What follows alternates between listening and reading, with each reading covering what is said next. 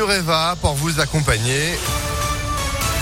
Après la météo et puis l'info avec Jeanne Billard. Bonjour Jeanne. Bonjour à tous. La campagne pour le second tour de la présidentielle bat déjà son plein. Emmanuel Macron était en déplacement hier sur les terres de Marine Le Pen dans le Nord. Le président sortant s'est dit prêt à revenir sur le report de l'âge de départ à la retraite de 65 ans comme initialement prévu dans son programme à 64 ans.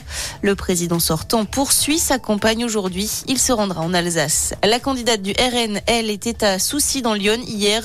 Elle a notamment notamment abordé les questions de pouvoir d'achat et a renouvelé son appel à tous ceux qui n'avaient pas voté pour Emmanuel Macron au premier tour à la rejoindre. Marine Le Pen sera aujourd'hui à Paris où elle donnera une conférence de presse sur la démocratie et l'exercice du pouvoir.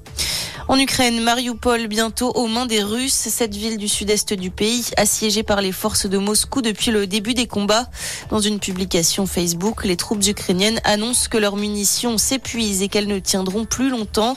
Une partie de la ville portuaire est déjà occupée par l'armée du Kremlin. En France, six espions russes ont été expulsés, annoncé hier le ministère des Affaires étrangères.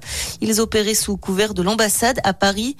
L'État français précise qu'ils ont pu être identifiés suite à une longue enquête de la direction générale de la sécurité intérieure. La réclusion criminelle à perpétuité contre Nicolas Zepeda, les réquisitions de l'avocat général hier au dixième jour du procès à la cour d'assises du Doubs. Le jeune Chilien est accusé du meurtre de son ancienne petite amie en décembre 2016. Le corps de Narumi Kurosaki, une étudiante japonaise de 21 ans, n'a jamais été retrouvé.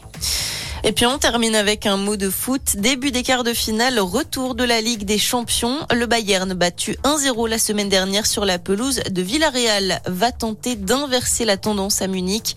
Le Real Madrid, vainqueur 3 buts 1 à l'aller, reçoit Chelsea.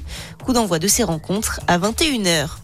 On se retrouve très vite pour un nouveau point d'actu. Très belle matinée à tous. Merci beaucoup. Retour de l'info, ce sera à 6h30. Restez informés en attendant impactfm.fr. Quasiment 6h03.